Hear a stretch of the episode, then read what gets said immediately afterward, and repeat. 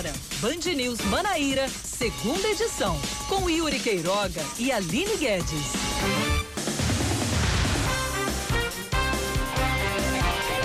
Cinco da tarde, quatro minutos aqui em João Pessoa. Boa tarde para você, ouvinte da Band News. Eu sou a Aline Guedes e hoje, excepcionalmente, você já deve saber, estarei com meu amigo Cacá Barbosa. Oi. Boa tarde, Cacá. Boa tarde, boa tarde, Aline. Boa tarde a todos os ouvintes da Band News FM. Estamos aqui nesta tarde de segunda-feira, 14 de setembro de 2020. Hoje tivemos uma pequena inversão de horários. Yuri Queiroga fez o meu horário da manhã, eu fiz o horário da. Eu estou fazendo o horário da tarde, mas é só hoje. Amanhã Yuri Queiroga está de volta a este lugarzinho aqui, este horário que é dele, ninguém tira, ninguém tasca. Muito bem.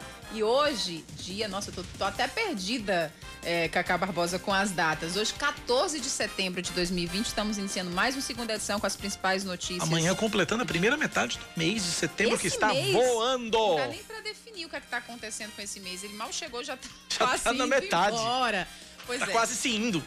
Vamos pros destaques do dia. Vamos aos destaques então, vamos embora. A Justiça deve fazer hoje à tarde a análise do flagrante no caso da blogueira e socialite Celeste Maia, que foi presa ontem à, ta- ontem à noite na Orla de Manaíra, após quase atropelar um casal na Avenida João Maurício. eh, na Avenida João Maurício. De acordo com policiais militares da CEATUR, que foram chamados para atender a ocorrência, Celeste Maia estava com a habilitação vencida e o carro que ela dirigia, avaliado em 300 mil reais, estava com a documentação atrasada.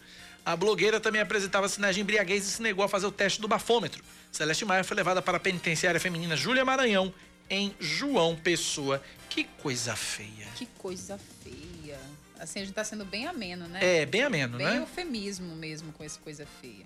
O deputado federal Efraim Filho, do Democratas, confirma que o presidente Jair Bolsonaro estará na Paraíba nesta quinta-feira. Na agenda presidencial consta uma visita a um complexo de produção de energia solar que fica no município de Coremas, no sertão do Paraibano.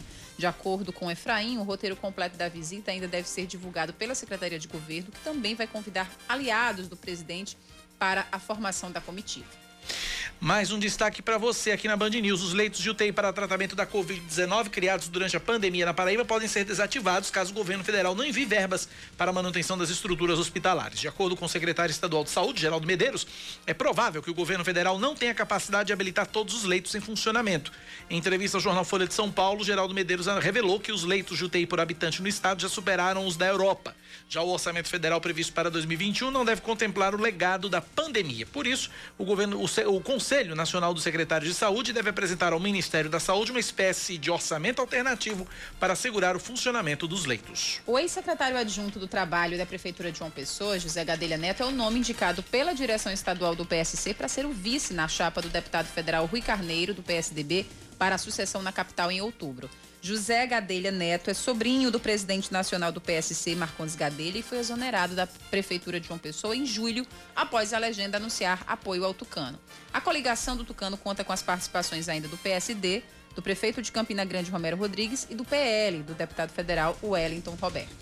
As obras na fábrica que vai produzir a vacina chinesa contra o coronavírus começam em novembro. O espaço de 7 mil metros quadrados faz parte do Instituto Butantan, em São Paulo. Já foram arrecadados 97 milhões em doações de empresas privadas, o que, segundo João Dória, governador de São Paulo, permite a contratação do projeto executivo. No total, a obra vai demandar investimentos de 160 milhões de reais. Atualmente, a vacina está na fase 3 de testes, que é a última antes de ser liberada para a população. Vamos falar de esportes. O 13 enfrenta o Manaus logo mais, às 6 da noite, pelo fechamento da sexta rodada da Série C do Campeonato Brasileiro. O jogo acontece na Arena da Amazônia, na capital amazonense, e o Galo busca mais uma vez a primeira vitória na competição. O técnico Moacir Júnior tem quatro desfalques. O volante Robson, expulso no, empate por 2 a 2 com o Remo, além dos laterais esquerdos Gilmar e Thales e do meia Edson Carioca, todos machucados. Em compensação, quatro reforços podem estrear hoje: o goleiro Andrei, o volante Bruno Menezes e os atacantes Gilvan e Matheus Regis. Além disso, beneficiado por um efeito suspensivo, o lateral direito Léo Pereira também volta na partida de logo mais. 5 e 8 na Paraíba. Band News. Tempo. Segunda-feira com céu Nublado, tem algumas nuvens no céu de João Pessoa, mas a possibilidade para chuva na noite de hoje, segundo os meteorologistas, é bem baixa. Nesse momento, os termômetros marcam 26 graus. Um belo entardecer. Um belo entardecer. Belo entardecer. Apesar de algumas nuvens. Não está um céu de brigadeiro, mas está um céu muito bonito em João Pessoa. João Pessoa hoje que amanheceu com chuva, teve alguns momentos de chuva, de sol, indeciso, bipolar, mas agora tá aí com céu bonitão. A temperatura mínima deve chegar aos 23 graus na noite de hoje na capital paraibana. A gente vai agora para Campina Grande. Campina Grande que também teve uma segunda-feira muito nublada. Agora lá sim deve chover durante a noite. Os meteorologistas preveem uma alta probabilidade de chuva hoje na Rainha da Borborema. A máxima atingiu os 27 graus na Rainha da Borborema, nesse momento 24 graus, mas a mínima deve cair para os 17 na noite de hoje. 5 e 10 na Paraíba, 5 da tarde mais 10 minutos. Uh, eu vou, antes de, da gente começar de fato aqui seguir o roteiro, vou trazer uma informação que eu fiquei devendo no meu bloco local, que aí acabou não dando tempo de dar a informação completa, mas é que a Paraíba confirmou na última sexta-feira a primeira morte causada pela Síndrome Inflamatória Multissistêmica Pediátrica, a SIMP, doença que acomete crianças e adolescentes, potencial e, temporária, e temporalmente associada à Covid-19. Uma criança que morava em Cruz do Espírito Santo, na região metropolitana de João Pessoa. Até agora são 13 notificações, sendo sete confirmadas e entre estas um óbito. Três casos suspeitos foram descartados e outros três seguem investigação, sendo um óbito. Os dados foram avaliados por uma equipe da Secretaria Estadual de Saúde, formada por médicos, enfermeiros e residentes dos hospitais onde ocorreram as notificações dos casos suspeitos da SIMP e da rede Cuidar. Em agosto deste ano, a secretaria divulgou uma nota técnica alertando profissionais de saúde e secretarias municipais sobre a ocorrência da notificação imediata e obrigatória da SIMP. Entre os sintomas mais comuns dessa síndrome estão febre elevada e persistente, acompanhada de pressão baixa, conjuntivite, manchas no corpo, diarreia, dor abdominal, náuseas, vômitos e comprometimento respiratório associado a marcadores de inflamação elevados e evidência de Covid-19. Que doença essa tal dessa Covid, viu? Ainda ai, tem uma síndrome associada pós-Covid. Pois é. E quando a gente, numa mesma semana, dá uma informação de uma pessoa jovem, sem nenhuma comorbidade, que morre né, de uma hora para outra da doença, e uma senhora com mais de 100 anos. 104, 104 né? 104 anos, que consegue superar, que consegue sobreviver à doença, é aí que a gente vê que, que de fato ainda é muito cedo para dizer que doença é essa, né? E, além dessas outras complicações, além desses outros braços da doença, como você mesmo falou, que é a SIMP. Infelizmente, como o doutor Geraldo Medeiros conversou com a gente semana passada aqui no segunda edição, Cacá, Independente de chegar vacina, não, mas ainda é muito cedo a gente deve passar. Ele fez uma expectativa de dois anos. Dois anos. Seguindo protocolos, usando máscaras e tudo mais, por causa das outras ondas da doença que podem chegar e justamente pelo desconhecimento, né, dessa, desse vírus. Né? A gente está convivendo com um inimigo minúsculo. Estamos conhecendo aos poucos. Né? Microscópico né? e que de fato a gente não conhece, né? Mas... Estamos conhecendo aos poucos. É isso. É assustador. Vamos lá. 5 e 12 na Paraíba. Também recebo aqui uma mensagem de um ouvinte. Lamentavelmente, a cidade de Santa Rita, mesmo na bandeira laranja da Covid-19, tem bares abertos, música ao vivo, bastante aglomeração. Com a palavra Secretaria de Saúde do Estado. Não só a Secretaria de Saúde do Estado, como a Secretaria de Saúde do município. Né? A Prefeitura de Santa Rita era para fiscalizar isso. Era obrigação da Prefeitura de Santa Rita fiscalizar isso. Então, com a palavra aí, o espaço está aberto. Secretaria de Saúde do Estado e também a Prefeitura de Santa Rita para resolver, para explicar para a gente, né? Cadê a fiscalização? Bandeira amarela, não é para estar tá nada aberto, não é para estar tá bar, não é para estar tá nada aberto. Santa Rita e aglomeração aí, pelo menos é o que o ouvinte aqui nos relata. 5 e 13 na Paraíba. Vamos trazer o caso da blogueira socialite Celeste Maia, foi detida ontem à noite na Orla de Manaíra. Ela é suspeita ela é suspeita, ela foi presa depois de ter derrubado, de ter atropelado um casal de policiais e atingir outros veículos na Avenida João Maurício. De acordo com o comandante da CEATUR, comandante da Companhia Especializada em Apoio ao Turista, Major Bruno Rodrigues, ela foi detida pelas próprias vítimas que tiveram que pular das bicicletas para não serem atropeladas. Nos deparamos lá com uma condutora que se encontrava detida por duas pessoas que conseguimos a informação que eram as vítimas do fato, eram dois policiais civis que vinham em suas bicicletas na ciclovia e que vinha um veículo Mercedes preto praticando direção perigosa e circulando pela ciclofaixa. E que por muito pouco não chegou a atropelar essas pessoas que tiveram de se jogar das suas bicicletas à calçada chegando inclusive a se lesionar. Celeste estava com a habilitação vencida, o carro que ela dirigia, avaliado em 300 mil reais, estava com a documentação atrasada. E no local a PM ainda encontrou drogas tudo acerta, né? Só que não. A blogueira também tinha sinais de embriaguez e não quis fazer o teste do bafômetro o que é um direito que lhe assiste, mas esse teste é substituído pelo exame de constatação realizado pelos agentes de trânsito e que se configurou os indícios verificados lá que ela se encontrava sem condições de dirigir pela embriaguez. Foi verificado dentro do veículo dois papelotes de substância semelhante à cocaína foi verificado que o veículo se encontrava com seu licenciamento atrasado já há dois anos, o que gerou a apreensão do veículo ao pátio do Detran se encontrava também com sua habilitação, a CNH suspensa, ou seja, não poderia estar conduzindo o veículo. O casal atropelado passa bem. Celeste foi autuada por embriaguez ao volante, direção perigosa, por dirigir sem habilitação, lesão corporal e posse de entorpecentes. Ela foi levada para a juíza para penitenciária feminina Júlia Maranhão e a prisão está sendo analisada pelo juiz José Guedes. Não é o seu pai, Aline Guedes, mas é o nome do juiz, José Guedes da quarta vara criminal de João Pessoa. E uma decisão acerca da manutenção da medida ou não deve ser deve sair ainda hoje. É que devido à pandemia, as audiências de custódia estão suspensas. O magistrado vai decidir pela prisão preventiva ou conceder liberdade provisória à blogueira Celeste Maia. Tá aí, portanto, a informação. Eu consigo, não consigo imaginar Celeste Maia no, na penitenciária Júlia Maranhão. Pois imagine, é real. É real oficial. É real oficial. Eu tô falando, não consigo imaginar, porque Celeste Maia, desde que a gente se entende, aliás, desde que ela se entende por gente, porque ela é muito adolescente ainda, ela já é. foi inserida. Ela tem 31 anos de idade. Pois é, e ela é adolescente, ela já.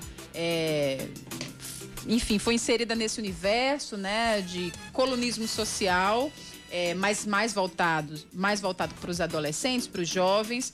Mas além de ter nascido em berço de ouro, ela sempre foi super conhecida aqui na cidade, né? Super popular, sempre. Influente. Né? Influente né? demais. Então, vê-la nessa situação, Cacá Barbosa, é bem deprimente, né? É. Assim, como jovem. E com como... drogas, né? E, e, assim, uma pessoa que é blogueira, que se intitula e que se apresenta como blogueira, como de fato o é, a, a Celeste Maia, tinha que dar no mínimo um exemplo.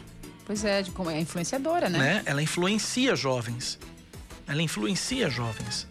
Né? Então, não é nada legal você ver uma, uma influenciadora, né? uma, uma referência, vamos dizer assim, alguém que deveria ser referência, dirigindo embriagada, sob efeito de drogas, portando drogas, com habilitação vencida, com documento do carro atrasado e ainda atropelando gente à torta direito.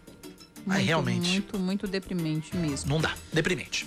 Vamos falar do auxílio emergencial, Aline? Vamos sim, porque o que era para ser solução para muita gente acabou se tornando um problemão. Aqui na Paraíba, pelo menos 800 pessoas que têm direito ao dinheiro ainda estão na fila de espera.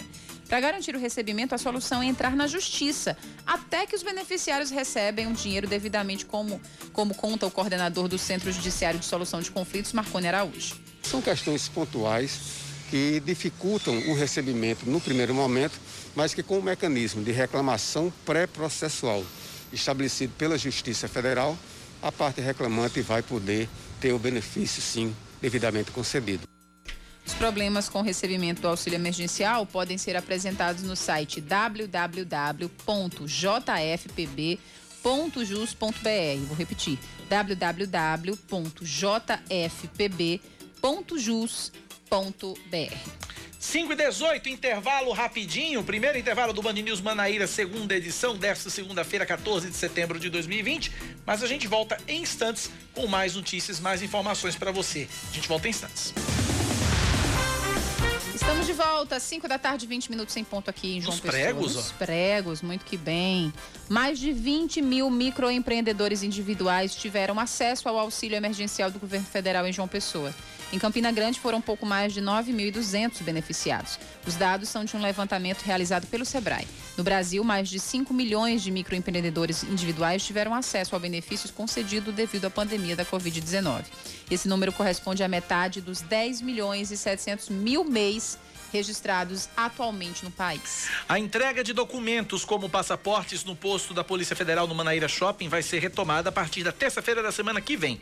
No mesmo dia volta a funcionar a Casa da Cidadania. O funcionamento, no entanto, vai ser restrito na primeira fase de reabertura com horário limitado das 8 da manhã a 1 da tarde. Novos agendamentos para emissão de passaportes podem ser feitos a partir de amanhã pelo site pf.gov.br. PF não é prato feito, é Polícia Federal.gov.br. O prefeito interino Ivanes Lacerda, do Republicanos, desiste de disputar a prefeitura e o deputado estadual Nabor Vanderlei, do mesmo partido, é anunciado então como pré-candidato. Isso em Patos, né? Isso em Patos, isso. Porque Durante... faltou aqui o, o, o herói. De Patos. É, o De Patos. faltou aqui o rapaz, aqui o escritor eu, escrever aqui que foi em Patos. Durante uma live realizada na manhã de hoje, Ivanes afirmou que não tem apego ao cargo. O vice para a nova chapa ainda deve ser definido. Em João Pessoa, a Rede Sustentabilidade confirma o nome de Felipe Leite como pré-candidato a vice-prefeito ao lado do advogado Carlos Monteiro, pré-candidato a prefeito. Felipe Leite tem 37 anos, é bacharel em Direito pela Universidade Federal da Paraíba e professor do Instituto Federal de Educação, Ciência e Tecnologia da Paraíba. A chapa formada por Carlos Monteiro e Felipe Leite vai ser confirmada em convenção marcada para amanhã de manhã em uma casa de recepções no bairro de Água Fria. O coronel da reserva Lamartine Barbosa Holanda é nomeado presidente da Fundação Nacional das Artes, a FUNARTE. Ele vai substituir Luciano Querido, que antes de assumir o cargo trabalhou como assessor do vereador no Rio de Janeiro, Carlos Bolsonaro. A saída de Querido teria ocorrido por causa de conflitos com o secretário especial da Cultura, Mário Frias, sobre nomeações para cargos na pasta. Essa é a sexta troca de comando na Funarte desde o início do governo Bolsonaro. Eu não posso deixar de fazer o trocadilho. Por favor. Tchau, querido. Vamos falar de esportes. O Campinense vence a Picuiense em jogo treino uma, a uma semana de estreia da Série D do Brasileirão. O time comandado por Givanildo Salles ganhou por 2 a 1 e fechou a intertemporada com três vitórias e uma derrota. Antes, a Raposa tinha feito dois jogos contra o Central de Caruaru, perdendo um por 2 a 0 e vencendo outro de goleada por 6 a 3 Menino, é, é três vira, seis empata esse jogo aqui, né? Aquela é. travinha, né? Depois o Rubro Negro goleou o Jaciobá de Alagoas por 5 a 1 Campinense estreia na Série D neste sábado contra o América de Natal, fora de casa. 5 da tarde, mais 22 minutos na Paraíba, 5 e 22. Deixa eu fazer só uma correção aqui na informação do juiz. Nós dissemos que o juiz que vai analisar o caso da blogueira Celeste Maia seria o juiz José Guedes. Não é é o juiz André Ricardo de Carvalho, é, juiz substituto da quarta vara mista criminal. Só essa correção aí com relação ao caso da é, blogueira Celeste Maia. E com relação às eleições 2020, nós trouxemos agora há pouco a informação do vice do, da rede de sustentabilidade. Vou trazer um outro nome de uma outra candidata, de uma outra pré-candidata a vice que foi definida. A, é, a professora Leila Fonseca, ela vai ser pré-candidata a vice de Valber Virgulino, deputado estadual pré-candidato à Prefeitura de João Pessoa pelo Patriotas. Então, tá aí a informação. O Patriotas indicando a professora Leila Fonseca para a vaga de vice na chapa de Valber Virgulino. Leila Fonseca, para quem não sabe, ela é esposa do ex-vereador de João Pessoa, Janilson da Fonseca, internacionalmente conhecido como Faca Cega. 5 e 23 na Paraíba, 5 da tarde, mais 23 minutos. Uh, a Paraíba registrou um aumento no número de transplantes de órgãos nos últimos meses. Para que esse resultado continue sendo positivo, a Secretaria de Saúde está reforçando a importância da doação e do transplante de órgãos, aderindo a uma campanha nacional chamada Setembro Verde. A gente está na linha com a Rafaela Carvalho, ela é diretora da Central de Transplantes do Estado, e a gente conversa sobre essa, outra, essa, essa ação e outros trabalhos que vêm sendo realizados. Rafaela, é, é a moda antiga? É, é, a moda antiga é isso. Uhum. Rafaela, boa tarde, bem-vinda à Band News FM. Boa tarde, é um prazer é, esse convite né, que nós recebemos. É muito importante o trabalho da imprensa, principalmente se tratando de transplante de órgãos. Vamos lá então. Primeira pergunta que eu te faço é uma curiosidade que eu tenho. Por que setembro verde? Porque o verde traz alusão à esperança, né? E tudo que um paciente que está aguardando por um órgão, ele tem a esperança de dar continuidade né, à sua vida. Bom, eu tenho aqui alguns números é, de doações é, números de 2020, de janeiro a setembro. É, foram 10 transplantes de fígado, 15 de rim, um de coração, dois de medula e sete de córnea. É isso aqui na Paraíba, é isso? Isso, isso. E aí nós temos na lista de espera uma pessoa esperando por um coração, sete pessoas esperando por um fígado, 196 na fila do transplante de rim, 440 no transplante de córnea. Fila da córnea muito grande. A gente, nós ainda não recebemos assim, autorização para voltar às atividades do transplante de córnea. Mas a central de transplante está preparada, né? O banco de óleos do estado está preparado, né? Com líquido de preservação de córnea com estoque para três anos. Então a gente só está aguardando a autorização da Nacional e para voltar com os transplantes de córnea. Então, então, deixa eu entender, as córneas elas já existem e estão armazenadas, é isso pelo que eu entendi? Não, não. É, a gente tem líquido para preservar a córnea. Ah, ok. A, e a córnea ela é captada mediante a autorização da família e constatado óbito. Ok, ok, entendi, entendi. Uh, Aline. Queria que você falasse um pouco, Rafaela, sobre a autorização para que esses procedimentos sejam feitos no Hospital Metropolitano eh, Dom José Maria Pires, eh, em Santa Rita. O, é o, primeiro hospital público autorizado a realizar esse tipo de procedimento aqui no Nordeste, né? Já, foi, já, já iniciou, tipo, os transplantes já iniciaram lá? O Hospital Metropolitano é o primeiro hospital do estado da Paraíba a estar habilitado para realizar o transplante cardíaco, é, tanto em adulto como em crianças. É importante a gente dizer que é o quinto hospital é, do Brasil a realizar transplante cardíaco em crianças. Hoje o Metropolitano, ele está com a retaguarda, não é? É, com alguns leitos ainda para Covid. E após essa pandemia, nós vamos iniciar as atividades de transplante também no metropolitano. Então, mesmo com a pandemia, mesmo com tantos desafios, a gente ainda conseguiu, né, em março, essa habilitação. Isso foi um grande ganho para toda a população e para o Estado. Nós estamos conversando com Rafaela Carvalho, ela é diretora da Central de Transplantes da Paraíba. Rafaela, nunca é demais a gente fazer aqui as orientações para os nossos ouvintes. Como é possível fazer a doação de órgãos? Como é que a gente pode fazer essa doação de órgãos, é, Rafaela?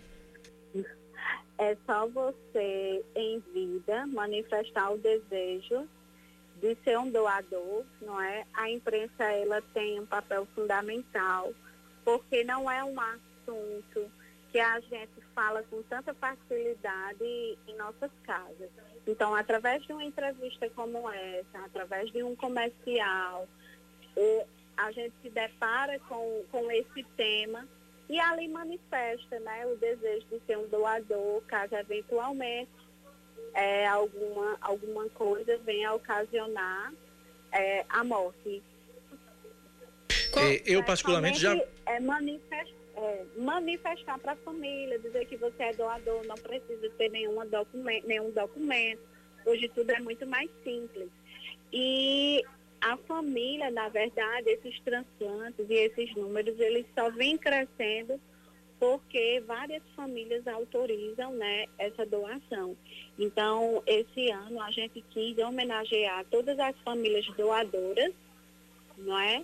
Por esse gesto que, mediante né, a dor da perda de um ente querido, ainda tem a sensibilidade é, e autoriza a doação de órgãos para uma pessoa que não sabe bem quem é. Eu costumo dizer sempre em entrevistas sobre doação de órgãos, eu mesmo já deixei avisado em casa e digo quantas vezes forem necessárias, eu digo também, no ar, eu digo, olha, é o seguinte, na hora que eu morrer, o que prestar, o que der para aproveitar de mim, aproveite. O que prestar, olhos, rins, coração, fígado, tripa, o que der para aproveitar. Pele, né? O pele, o que, né? O que, o que prestar, use, doe, porque se não doar, o bicho come. Essa que é a grande verdade. É, pois é, essa que é a grande verdade. Eu queria aproveitar e fazer uma outra pergunta para a Rafaela em relação aos números. A gente viu que de um ano para cá a Paraíba subiu, a Paraíba cresceu nos números de captação é, de órgãos e de transplantes. Mas em relação a este ano especificamente, na pandemia, a pandemia é, piorou a situação? Foi realmente um, um período muito crítico? Ampliou o drama de quem aguarda transplante aqui na Paraíba? Na verdade, esse foi em todo o Brasil. Houve uma queda não é, importante nesses números é, e a gente acabou é, sendo afetado. O que eu posso passar é que nossos é, pacientes da lista de espera, e alguns morreram, poucos, mas não à espera de um órgão, mas sim pelo coronavírus, acometido pelo, é, pela pandemia. Então, assim, por mais que a gente tenha esses números no Brasil, não é? A nossa lista, o nosso estado ainda está à frente, porque a gente não perdeu esses pacientes é, devido ao transplante. Né? Infelizmente, foi outras causas que nós lamentamos também, muito lógico, mas é, o Estado ainda tem muito assim para comemorar nesse sentido. Eu acredito que no ano 2019, quando houve as modificações é, da gestão é, da Central Transplante, a gente conseguiu avançar muito. E a gente tirou várias pessoas da lista de espera. Se não tivéssemos com a pandemia, talvez teríamos até zerado a lista de espera de fígado conseguimos ainda zerar a fila do coração, mas agora já entrou uma pessoa nessa listagem. Então, assim, se teve um impacto, a pandemia sim teve, sem sombra de, de dúvidas, isso, mas é, já estava no esperado, né? Graças a Deus não saiu nada do nosso controle. Rafaela, sobre o trabalho de busca ativa, a gente estava comentando aqui rapidamente sobre a dificuldade, às vezes, né? Como às vezes parece um tabu ainda falar, olha, eu quero ter meus órgãos todos trans, transplantados, né? E também para a própria família, naquele momento de dor, naquele momento de consternação, é, aceitar que, que os órgãos é, serão repassados para outra pessoa. Como é que vocês fazem esse trabalho? Como é que a Central de Transplantes atua ativamente no encontro desses familiares? É, a gente tem uma equipe multiprofissional é, composta por psicólogos, enfermeiros e assistentes sociais. É, nossa equipe ela é treinada né, para dar essas informações é uma equipe e pessoas que passam por um treinamento é, rigoroso, porque não é só treinar, é, o profissional precisa ter o perfil daquele serviço. É, e o nosso maior desafio é justamente identificar esses profissionais. A entrevista familiar é a parte mais difícil que a gente considera porque existe uma recusa familiar ainda alta, justamente porque se trata de um assunto muito delicado. Então a gente tenta, é, a equipe tenta fazer da melhor forma possível, acolhe esses familiares, existe uma sala apropriada, existe a forma correta para fazer esse tipo de entrevista familiar.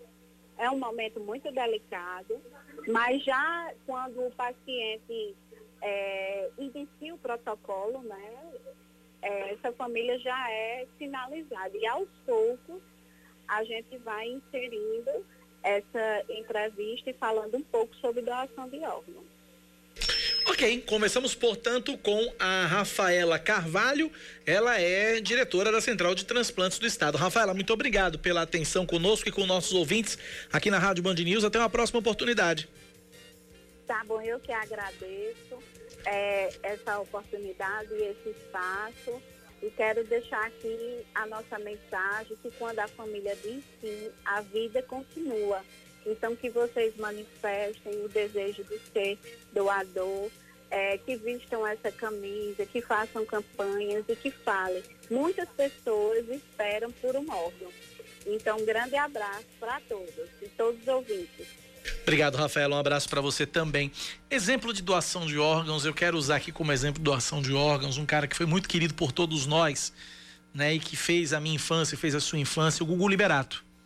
Né? Quando o Gugu morreu em novembro do, do ano passado, é, os órgãos, a família do Gugu resolveu doar os órgãos dele de modo que 50 pessoas foram beneficiadas nos Estados Unidos. Olha só, um sim. Apenas um sim. Um sim. 50 pessoas. Salvou porque a vida de 50 pessoas. Além, além do. do a, olha só, além do, de coração, pulmão, rins, fígado, né? Córnea, é, as pessoas, os pacientes lá nos Estados Unidos puderam receber pele, válvulas cardíacas, ossos, cartilagens, tendões. Por isso esse número gigantesco de pessoas, isso lá nos Estados Unidos. Aqui no Brasil, aqui na Paraíba, córnea, fígado, rins e coração. Uma pessoa pode salvar quatro. Uma quatro pessoa pode ajudar quatro. Então é, é, é, é, esse, isso é que é importante. A gente entrar nessa onda, entrar nessa campanha, comunicar aos nossos familiares, comunicar aos nossos parentes, dizer, olha, fazer como eu fiz, como a Aline fez, ó, quando eu morrer, o que der para aproveitar, pode doar tudo. E eu não consigo entender essa recusa das pessoas, Cacá. Como você bem falou, a terra vai comer. A terra vai comer. Eu lembro de uma, eu lembro de um, Gente. eu lembro de um, uma situação que aconteceu. Eu acho que você vai lembrar, Aline, do Chiquinho Scarpa. Sim. Chiquinho Scarpa, alguns anos atrás, ele disse que ia enterrar um carro avaliado uma pequena fortuna, acho que meio milhão, um milhão de reais. É um Bentley, um carro raríssimo, caríssimo, todos os íssimos que você podia imaginar na vida. E todo mundo achando louco isso. Meu Deus do céu, o cara vai enterrar um Bentley, o cara vai enterrar um carrão e não sei o quê. E o discurso ele... é porque ele não queria deixar, que ele queria, é... quando ele morresse, ele levasse ele os levasse bens. os bens, né, e tal, e que não ia deixar para ninguém, etc. Vou enterrar e tal, não sei o quê. E aí todo mundo dizendo, ele tá louco, ele tá louco. Ele, não, ele não vai fazer isso, ele não vai fazer isso. Aí um belo dia ele convocou a imprensa, convocou a imprensa e tava lá o buraco do tamanho do carro, cavado no quintal da casa do Chiquinho Scarpa, o carro posicionado para descer uma rampa à sepultura, né? Escavadeira, tudo, a imprensa toda, tal, não sei o quê. Quando Chiquinho Scarpa ordenou a, a, a, que a primeira pá de terra fosse colocada sobre o carro, ou melhor, quando o Chiquinho Scarpa ordenou que o carro descesse à sepultura, eis que, eis que aparece Marcelo Taz, na época era do, do, do CQC, chama o Chiquinho Scarpa e chama toda a imprensa para dentro da casa do Chiquinho Scarpa. Aí o Chiquinho Scarpa disse: Não, não ia enterrar um carro desse, eu não sou louco, mas é, é, é, é, isso que acontece quando a gente morre, quando a gente é enterrado e não doa os nossos órgãos. Era uma campanha. Era né? uma campanha de doação de órgãos ali. Né? E foi um negócio sensacional, sensacional, genial.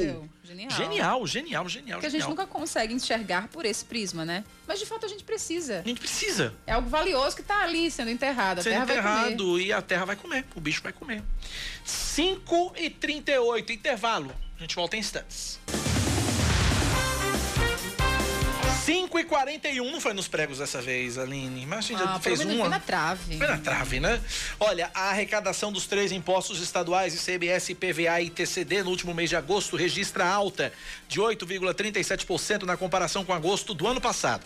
De acordo com a Secretaria de Estado da Fazenda, é a primeira vez que a arrecadação da receita própria teve alta, puxada pelo ICMS, após quatro meses de queda de abril a julho. Ainda segundo a pasta, as perdas de arrecadação própria dos três tributos entre abril e agosto meses de impacto da pandemia somaram 201 milhões de reais. O ICMS liderou as perdas com 192 milhões, seguido do ITCD com quase 18 milhões de reais. Apenas o IPVA registrou alta de 9 milhões e meio. O Instituto Federal da Paraíba está com inscrições abertas até o dia 2 de outubro para 1.085 vagas em cursos técnicos no semestre 2020.2 em 13 campi da instituição. Os candidatos interessados devem acessar o site estudante estudante.ifpb.edu.br. Estudante.ifpb.edu.br. A seleção será realizada por meio de análise do histórico escolar. A advogada Miriam Gadelha é anunciada como pré-candidata a vice-prefeita de Souza, ao lado do primo Leonardo Gadelha pelo PSC. A chapa vai enfrentar o atual prefeito Fábio Tairone, do Cidadania, candidato à reeleição. Leonardo é filho do ex-deputado e ex-senador Marcondes Gadelha, já foi vice-prefeito de Souza, deputado estadual, deputado federal e presidente nacional do INSS. Aline é advogada e filha do ex-prefeito de Souza, Salomão Gadelha, que teve como vice Leonardo Gadelha. O governador João Azevedo classifica como equivocada a decisão da vice-governadora Lígia Feliciano do PDT de apoiar a pré-candidatura de Edilma Freire do PV. João, que anunciou apoio ao pré-candidato do progressista Cícero Lucena, disse que soube da definição pela imprensa e que em nenhum momento foi consultado pela família Feliciano. Ontem, o PDT firmou parceria com o grupo do prefeito Luciano Cartacho e indicou a arquiteta Mariana Feliciano, que é filha de Lígia e do deputado federal Damião Feliciano, como pré-candidata a vice na chapa de Edilma na disputa pela prefeitura da capital. Cacá Barbosa, por essa ninguém esperava, só o João não, não esperava. Só, pois é. Foi Acho de... que ninguém esperava, né? Ninguém esperava. Foi de coração para coração Foi de mesmo. coração para coração. Coisa, não? O presidente do Supremo Tribunal Federal, Luiz Fux, está infectado com coronavírus. Fux buscou o serviço médico depois de sentir febre. A suspeita é de que ele tenha contraído a Covid-19 depois de uma confraternização familiar no último sábado mais conhecido como anteontem. O ministro passa bem e pretende conduzir a sessão ordinária do plenário na quarta-feira de forma virtual. Futebol. O Atlético de Cajazeiras entra na reta final de preparação para estrear na Série D do Campeonato Brasileiro. O time enfrenta o Globo do Rio Grande do Norte domingo às quatro da tarde no estádio Perpetão, em Cajazeiras. A partida marca o retorno do Trovão Azul do Sertão às competições nacionais após 13 anos. Em 2007, a equipe disputou a Série C e caiu na segunda fase. 5h44, uh, antes de, de, seguir aqui com o roteiro, ainda falando de, de esportes, eu, eu quero manifestar aqui. Quem me acompanha sabe que eu não morro de amores pelo Neymar, muito pelo contrário, não gosto de Neymar enquanto ser humano, não Também gosto não. de Neymar enquanto jogador, enquanto personagem, mas o que foi feito ontem com o jogador Neymar foi uma cachorrada e uma covardia sem tamanho que foi o, a, o, o, ataque racista que o, que o Neymar sofreu durante a partida do campeonato francês. Inclusive, o Paris Saint-Germain se pronunciou oficialmente sobre o caso, se colocando a favor do jogador contra o racismo no futebol e na sociedade e à disposição da Liga de Futebol da França para esclarecer os fatos. E não vou relatar que foi o caso, porque todo mundo está acompanhando, todo mundo sabe o que aconteceu com o Neymar. Foi o Neymar foi vítima Gonzalez, de né? racismo, né? foi o Gonzalez e tal, essa coisa toda. Né? O Gonzalez negou, tirou foto com um monte de jogadores negros do time dele. Mas já tá rolando um vídeo, né? né? Tá rolando vídeo e tal, enfim. Mas é, a leitura labial é muito clara. É muito clara. É muito claro quando ele chama o, o Neymar de macaco. Eu esqueci agora como é o mono idioma. Mono da puta. Mono, é, mono, é, exatamente.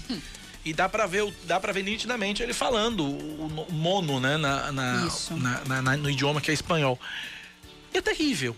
É terrível, é lamentável sobre todos os aspectos. Você pode não gostar do Neymar, você pode não admirar o Neymar, como é o meu caso. Não gosto do Neymar, não gosto do estilo de jogo do Neymar, não gosto da personalidade do Neymar, não gosto do caráter do Neymar, né? Não gosto, não gosto, não me entra mas nesse momento o fato de gostar ou não gostar do Neymar é secundário, é terciário. Quando, quando o Neymar, no caso, sofre racismo e a gente não defende, a gente está do lado do racismo. Está do lado do racismo. Está do lado do racismo, né? E eu sempre repudiei esse tipo de coisa, esse tipo de qualquer tipo de preconceito merece ser repudiado e ainda mais se tratando de um racismo dessa forma, chamar um outro, um semelhante de macaco apenas pela cor da pele. Né, Cacá? É inadmissível oh, nos dias em 2020, gente, pelo amor é, de Deus. Pelo amor de Deus, é revoltante isso. 5h46 na Paraíba. Seu caminho. Trazendo informações rápidas do trânsito, Pedro II com mau fluxo entre o Hemocentro e o cruzamento com a Rui Barbosa, sentido bairro. Trânsito fluindo bem, trânsito intenso, na verdade, em todas as alças do viaduto do Cristo. Também trânsito intenso e lento na principal do Geisel, entre o viaduto e a drogaria Globo. Trânsito flui bem nas alças do viaduto do Geisel e sem retenções na Avenida Cruz das Armas. 5h47 na Paraíba, 5 da tarde, 47 minutos. Aline. A entrega de documentos como passaportes no posto da Polícia Federal no Manaíra Shopping será retomada a partir da próxima terça-feira. Terça-feira da semana que vem. De amanhã 8. De amanhã 8. 22, né? Isso mesmo. No mesmo dia, volta a funcionar a Casa da Cidadania. O funcionamento, no entanto, de acordo com o delegado de Polícia Federal, Derli Pereira, será restrito nessa primeira fase de reabertura, com um horário limitado das 8 da manhã à 1 da tarde. Nós vamos tentar normalizar Lógico que ainda por conta das restrições sanitárias o, o horário vai, é menor. Inicialmente vai ser de 8 às 13 horas. Tá? Agora, nós só vamos atender aos serviços agendados previamente, até porque a Casa da, da Cidadania tem suas restrições e o Manaíra Shop também. Por outro lado, a partir de amanhã, às 8 da manhã, os novos agendamentos para emissão de passaportes poderão ser feitos pelo site da Polícia Federal.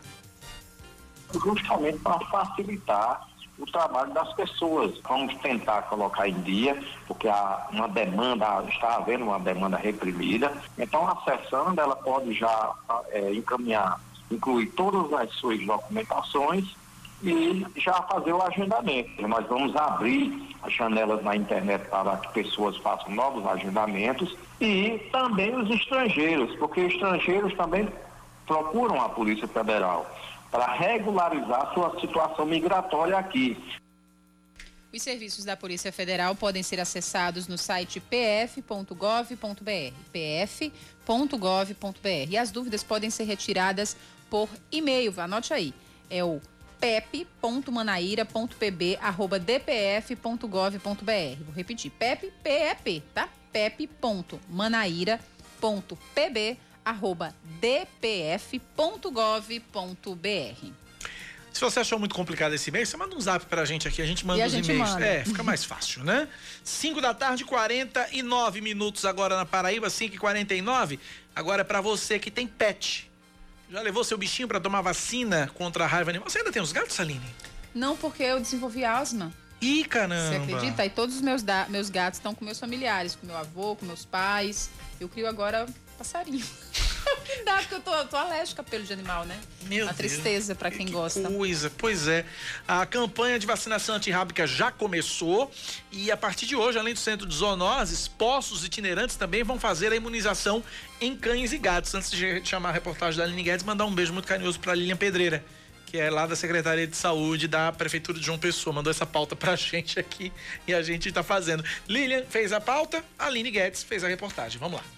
A meta de vacinação é de 80 mil animais, o que, de acordo com a Secretaria Municipal de Saúde, corresponde a aproximadamente 80% dos cães e gatos da cidade. O gerente de Vigilância Ambiental, Newton Guedes, explica que a partir desta segunda-feira, a imunização contra a raiva acontece no Centro de Zoonoses de João Pessoa e também em postos itinerantes de vacinação em bairros da capital. Estamos com um posto fixo localizado à frente do Centro de Controle de Zoonose, aqui na principal dos bancários atendendo das 8 da manhã às 11 e de 1 às 4 da tarde. Pelos próximos 30 dias, estaremos também instalando postos em todos os bairros da cidade. Essa informação será passada semanalmente para a população, informando aonde estarão os postos. Nossa intenção é colocar esses postos mais próximos das residências para facilitar o deslocamento é, dos seus animais até o posto para que seja aplicada a vacinação antirrábica. A campanha vai até o dia 17 de outubro, tempo suficiente para vacinar 60 mil cachorros e 20 mil gatos com idade de até três meses de vida. A veterinária Andresa Fernandes destaca ainda que os tutores dos animais devem tomar alguns cuidados quando forem levar seus cães ou gatos para se vacinarem.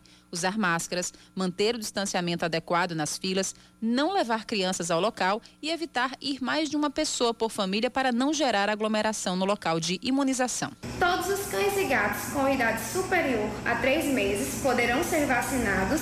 Iremos funcionar com postos volantes. Pedimos a todos que continuem utilizando das, das normas de vigilância sanitária para o distanciamento e o uso de máscaras para que a gente possa ter assim um fluxo melhor durante a vacinação e todo aquele cuidado como estamos tendo durante a pandemia. O cuidador deve levar o cartão de imunização do animal, mas aqueles que não tiverem também receberão um comprovante de vacinação. Caso seja a primeira vez em que o animal será vacinado, o responsável deve ficar em alerta para a segunda dose, que deve ser realizada após 30 dias. Seu caminho. Mais informações do trânsito. Pequeno acúmulo de veículos nos semáforos do retão de Manaíra nos dois sentidos. Trânsito mais intenso na Tangredo Neves, semáforo da entrada do bairro dos Ipês. No centro, mau fluxo no entorno da Lagoa e na General Osório. Na Pedro II, mau fluxo entre o Hemocentro e o cruzamento com a Avenida Rui Barbosa, sentido bairro. 5 e 52 hora dele. Esportes com Yuri Queiroga. Yuri Queiroga comenta o 0 a 0 insosso e sem graça entre Botafogo e Vila Nova, que empurra o Belo para a perigosa oitava posição do Grupo A da Série C e reacende antigas perguntas sobre a qualidade do time.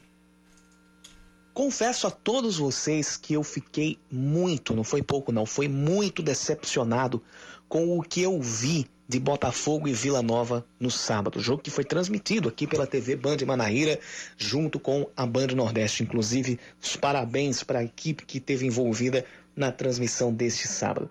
Mas o que eu vi em campo de Botafogo e Vila Nova me trouxe, me colocou a pulga atrás da orelha, no sentido de duas equipes que ou não tiveram vontade de ganhar ou estão sem pernas para buscar essa vitória com mais gana, com mais afinco.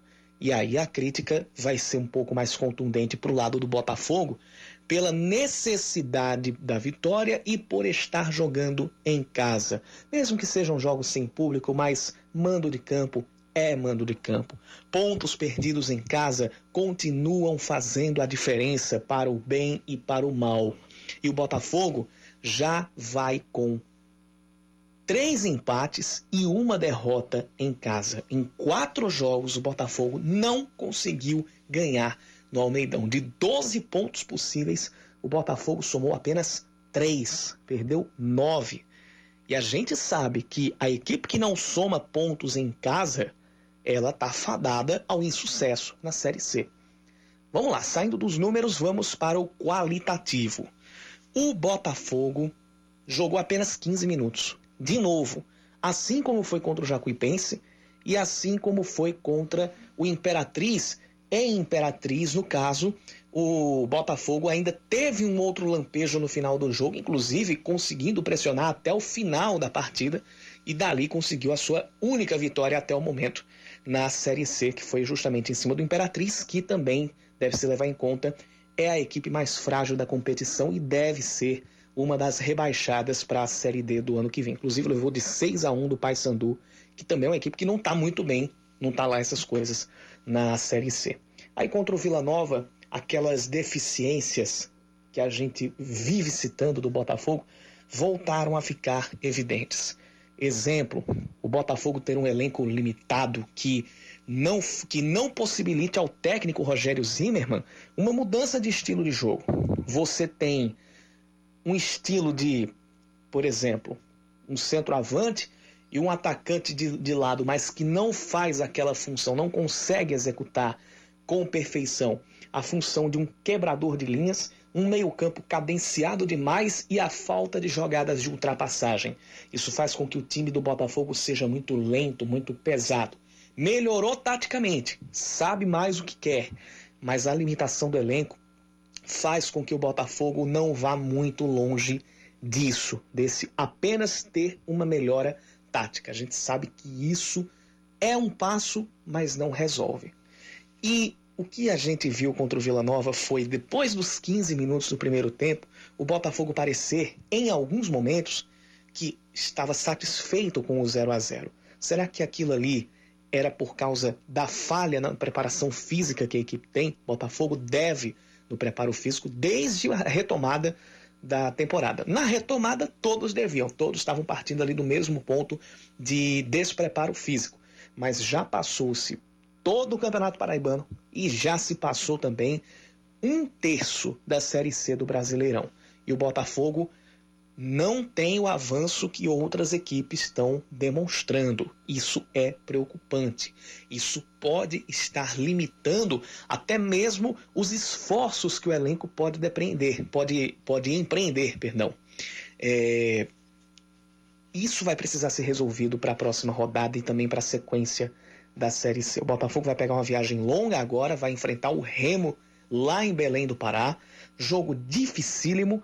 E aí eu fico me perguntando como é que o Botafogo vai arranjar pernas para ter um bom ritmo durante os 90 minutos e para ser intenso como não foi até agora na Série C, como não foi até agora no ano de 2020, que é o grande problema do Botafogo.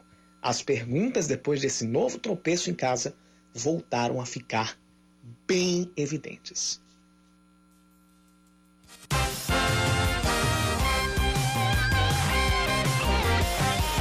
5 da tarde, mais 57 minutos na Paraíba, são 5 e 57 A gente traz aqui outras informações para você aqui na Band News FM Manaíra.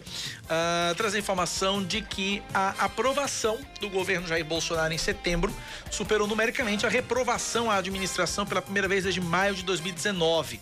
Na pesquisa XP, Instituto de Pesquisas Sociais, Políticas e Econômicas, e PESP, a avaliação ótimo ou boa do governo entre agosto e setembro oscilou de 37% para 39%. E a avaliação ruim ou péssima de 37% para 36%. A regular passou de 23% para 24%. Todas as variações estão dentro da margem de erro da pesquisa de 3,2 pontos percentuais, para cima ou para baixo. Foram feitas mil pesquisas, mil entrevistas, na verdade, de abrangência nacional entre os dias 8 e 11 de setembro. Também melhorou a avaliação acerca da atuação de Bolsonaro no combate ao coronavírus. O percentual da população que considera o desempenho ruim ou péssimo cedeu dentro da margem, de 50% em agosto para 49% em setembro. Já a razão dos que vem desempenho bom ou ótimo avançou de 28 para, eh, de, para, avançou para 28% de 24 em agosto, também dentro da margem. Em setembro, a proporção da população que diz não estar com medo do coronavírus atingiu o maior nível desde fevereiro, 29%. Em agosto eram 28%. Outros 40% disseram estar com um pouco de medo, eram 38% em agosto, e 30% disseram estar com muito medo, a menor taxa desde fevereiro, quando eram 21%. Ah, todas as variações ocorreram dentro da margem. 5 e 59 vamos embora? Quer dizer, eu vou embora. Volta amanhã, seis da manhã, aqui na Band News FM Manaíra. Mas a Aline Guedes fica com você, porque vai começar o É da Coisa, né? Pois é, Rinaldo Azevedo já tá batendo aqui na, na nossa portinhola, tá chegando e eu permaneço aqui durante a transmissão do É da Coisa, durante a transmissão do Jornal da Band, nos breaks, trazendo as informações locais. Valeu, Cacá. Valeu, valeu, Aline. Obrigado pela audiência, obrigado pela companhia, pela sintonia. Amanhã, seis da manhã, eu tô de volta. Vem aí, T-Ray com É da Coisa. E amanhã eu tô de volta às seis da manhã. Valeu, tchau, tchau. Você ouviu Band News Manaíra, segunda edição.